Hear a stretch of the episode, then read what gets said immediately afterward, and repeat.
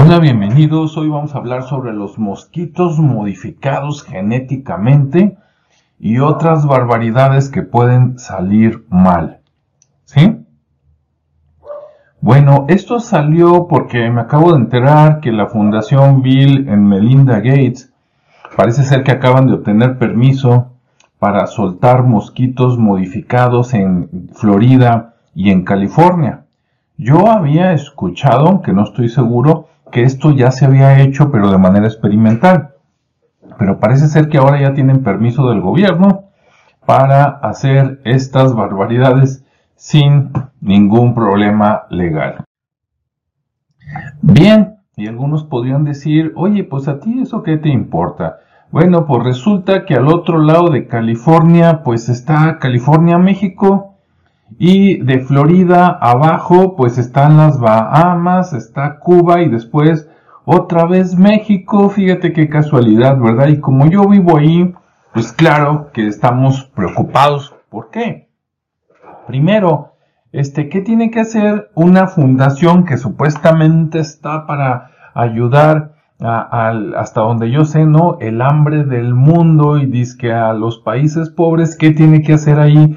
Soltando, primero modificando mosquitos genéticamente machos para que después que fecunden a las hembras y que la descendencia se muera, ¿no?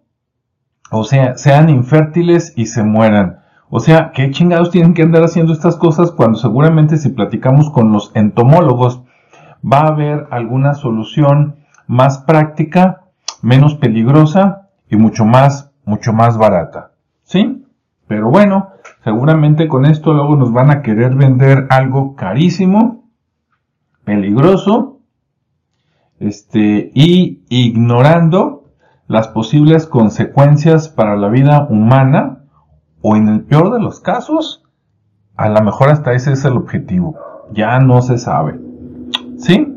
Bueno, estos mosquitos modificados genéticamente, desde mi punto de vista, tienen tres posibles resultados, ¿no? Llega el mosquito, fecunda o el zancudo, como lo conozcan en tu país, ¿verdad? Fecunda a la, mosquita, que es la que pica, es la que chupa sangre. El macho supuestamente come fruta. Ahora, esto también es grave porque pueden modificar la fruta que come, también genéticamente, ¿sí? Y entonces imagínate que la echa a perder y produce hambruna en todo el sur de Estados Unidos y el norte de México pues qué poca madre, ¿no? Digo, si eso pasara. Como te decía, yo aquí tengo tres escenarios. Primer escenario, los hijos de los mosquitos salen esterilizados, entonces ni, ni pican ni nada y se mueren, ¿no? Ese sería el mejor de los escenarios, pero es solo uno de tres. El otro es que los hijos salgan normales, o sea que esta mamarrachada de andar modificando genéticamente a los machos para que luego tengan relaciones con las hembras y los hijos salgan defectuosos genéticamente, pues que no funcione. Y entonces que sigamos con los mosquitos de siempre. Y entonces nada más se tiraron millones y millones de dólares en puras tarugadas, ¿no? Bueno, tercer escenario que es el que me preocupa, que los hijos salgan más dañinos, que no solamente no estén esterilizados ni normales, sino que salgan más peligrosos y entonces que haya afectación a través de estos mosquitos, sobre todo los hijos hembras, que son los que pican a animales y personas, y entonces que provoquen enfermedades en animales, en humanos y en plantas, porque recordemos que los machos este, son, son, comen frutas, ¿no? Las hembras son las que pican a los animales y a los humanos.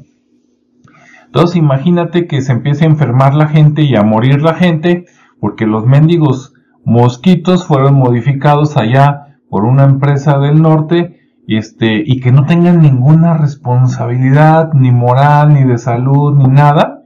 Eso eso es lo que me preocupa no que dices qué poca madre ahora más allá de esto pueden haber otras posibilidades. Posibilidad uno si esto sale mal para las vidas humanas y las plantas y los animales, ¿sí? Imagínate que al rato afectan hasta las abejas y ya no polinizan, o sea, no, no puede ser una catástrofe global así como para acabar con la humanidad, aunque usted no lo crea. Y, y yo, punto uno, si lo hacen en mosquitos, ¿qué les prohíbe que lo hagan en humanos en el futuro cercano? Si es que no lo han hecho ya en laboratorios en el pasado. Imagínate que esto sea una prueba para después esterilizar a, lo que llaman el tercer mundo, o sea, todo Latinoamérica, África, una parte de Asia y los países que Estados Unidos, este, o más bien los gobernantes de Estados Unidos, porque yo confío que el pueblo de Estados Unidos es gente buena, pero los gobernantes, este, lo apliquen para países como Rusia o China, y después hasta les van a echar la culpa que, que fueron ellos, ¿no?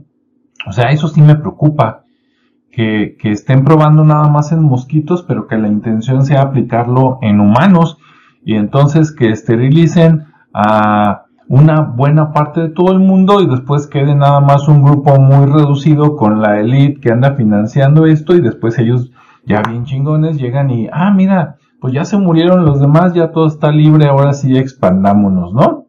Y, y, y dices, qué poca. Eso sí me preocupa. Ahora, segundo punto que también me preocupa, y si estos mendigos mosquitos modificados genéticamente este, se combinan con el COVID y el VIH o otras cosas peores que se han fabricado en el pasado, ¿cuál es el resultado? O sea, el chiste es exterminar a la población, provocarles defectos genéticos para que se queden toda la vida consumiendo fármacos o cuál. ¿Sí? Entonces yo no le veo ninguna ventaja con estas posibilidades y pues es una lástima que de veras estas barbaridades propuestas por algunas personas, por algunos organismos, tan fácil obtengan permisos de los gobiernos para afectar no solo su país, porque se les va a revertir, o sea, ¿qué le impide a un mosquito en lugar de bajar a México dar la vuelta para arriba en Estados Unidos, ¿no? O que pique a una persona y luego esa persona se va a Canadá o se va a Europa o, viaja a Asia o se va a África o se va a Australia y pues ya va su sangre modificada, tiene relaciones con su esposa, esposo, los hijos ya salen con estos bichos y se riega a nivel mundial, ¿no? Que COVID ni que nada. Entonces, las consecuencias pueden ser totalmente nefastas, no solo para un país, sino para toda la humanidad.